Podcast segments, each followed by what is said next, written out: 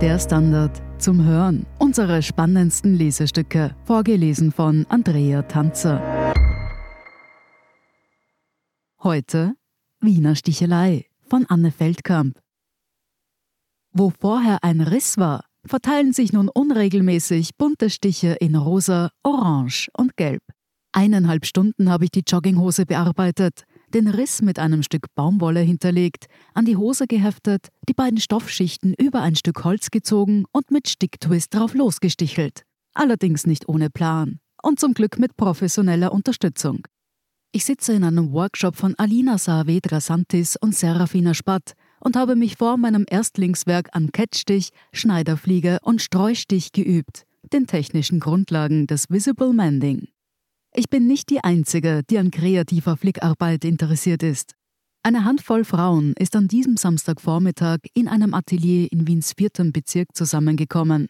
Bobo Vibes im Atelier des Taschenlabels Bags with Legs. Birgit, 54, arbeitet im Wirtschaftsforschungsinstitut. Sie hat schon länger keine Nadel mehr in der Hand gehalten, dafür eine Zeit lang bewusst aufs Shoppen verzichtet. Die Filmstudentinnen Shirin und Julia, beide Anfang 30, haben ein gerissenes Oberteil und einen altersmüden Schal mitgebracht. Bevor die Stücke im Altkleidersack landen, sollen sie die Chance auf ein zweites Leben bekommen. Innerhalb von drei Stunden werden hier Anstöße gegeben, wie man Kleidung mit wenigen Stichen verschönert und individualisiert.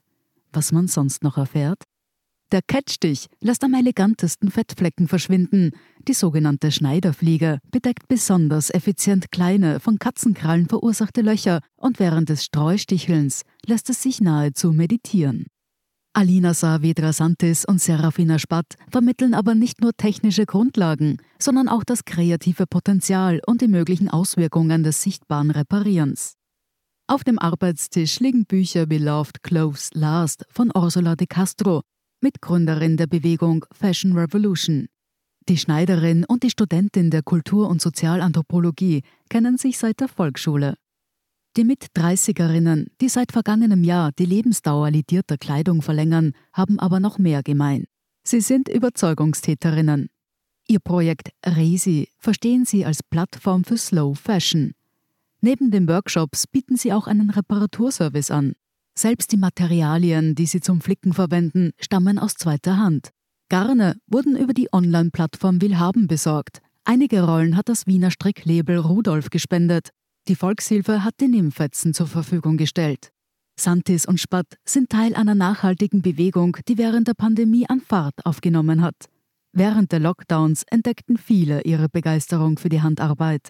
Auch Visible Mending ist seither auf den Social-Media-Kanälen präsenter wurden löchrige Socken oder Risse in der Hose früher möglichst unsichtbar repariert, sind die Reparaturen nun zu einer Instagram-tauglichen Kunstform geworden.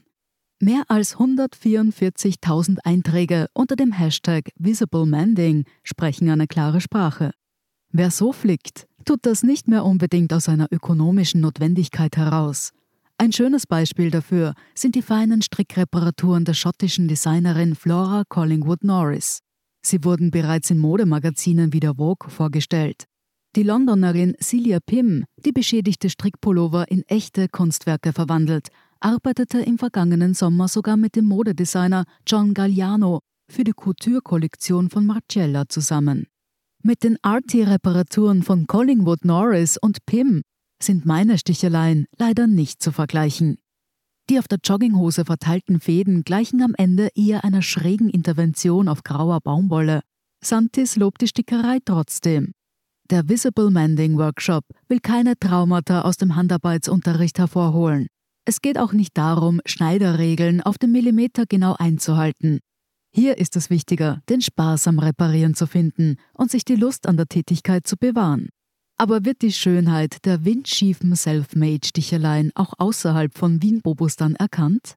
Oder handelt es sich beim Visible Mending einmal mehr um einen Mikrotrend privilegierter Konsumenten und Konsumentinnen, die mit den bunten Stickereien kurzzeitig ihr Gewissen beruhigen wollen? An Alina Saavedra Santis und Serafina Spatt jedenfalls soll es nicht liegen.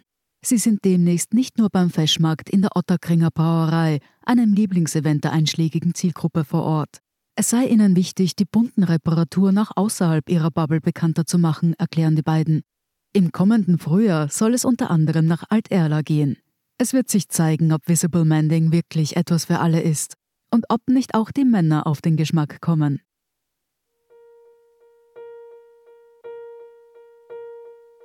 Sie hörten Wiener Stichelei von Anne Feldkamp. Ich bin Andrea Tanzer, das ist der Standard zum Hören. Um keine Folge zu verpassen, abonnieren Sie uns bei Apple Podcasts oder Spotify. Und wenn Ihnen unsere Lesestücke gefallen, freuen wir uns über eine 5-Sterne-Bewertung. Bis zum nächsten Mal.